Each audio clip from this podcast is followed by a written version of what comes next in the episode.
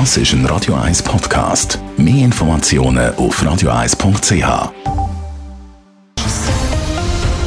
Radio 1 Thema. Ein grosser Fußballabend war es am 23. Oktober. GC und der FC Zürich trennen sich 3 zu 3 unentschieden. Doch nach dem Fußballspektakel hat sich das Derby zu einem Skandal entwickelt.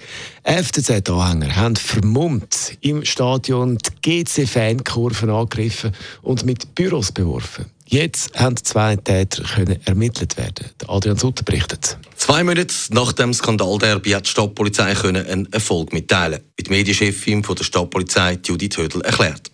Ja, unmittelbar nach diesen wüsten Szenen, eben nach diesen Fackelwürfen, hat die Stadtpolizei Zürich die Ermittlungen aufgenommen und wir haben jetzt doch einen Erfolg melden, nämlich nach intensiven Abklärungen, vor allem auch Auswertungen von Videomaterial, haben wir dann Ende November zwei mutmaßliche Tatverdächtige können eruieren und auch festnehmen.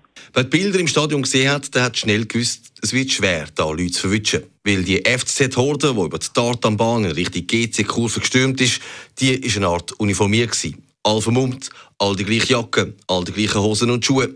Gerade darum sechs eben ein Fahndungserfolg. Ja, das Ganze hat sicher nicht erleichtert, aber man sieht, wir haben trotzdem einen Erfolg können verzeichnen. Wir haben trotzdem, dass die eben alle gleich angelegt sind, dass sie vermummt sind, jetzt zwei mutmaßliche Tatverdächtige können eruieren und die Ermittlungen sind ja auch noch nicht abgeschlossen. Also da ist durchaus auch die Chance, dass man da noch auf mehr Personen kommt. Die beiden Täter sind 21 und 24. Einer hat zugegeben, dass er bei diesen Fackelwürfen dabei war, der andere nicht. Aber auf die beiden wartet jetzt natürlich ein Verfahren. Es wird ihnen einiges vorgeworfen. Also im Raum stehen vor allem äh, Delikte versuchte schwere Körperverletzung, Vergehen gegen das Sprengstoffgesetz, Hausfriedensbruch und Widerhandlung gegen das Vermummungsverbot.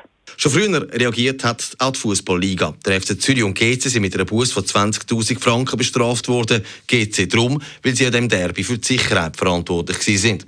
Zudem bleibt die Zugkurve, also die Hai der FCZ-Anhänger, während der nächsten beiden Derbys vom FC Zürich leer. Sollte nochmal etwas vorfallen, würde die Strafe dann auf drei Spiele ausgeweitet. Adrian Sutter, Radio 1.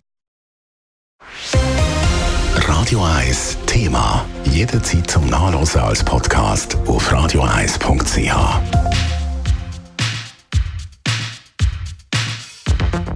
Radio 1 ist Ihre Newsender. Wenn Sie wichtige Informationen oder Hinweise haben, rufen Sie uns an auf 044 208 1111 oder schreiben Sie uns auf redaktion.radio1.ch.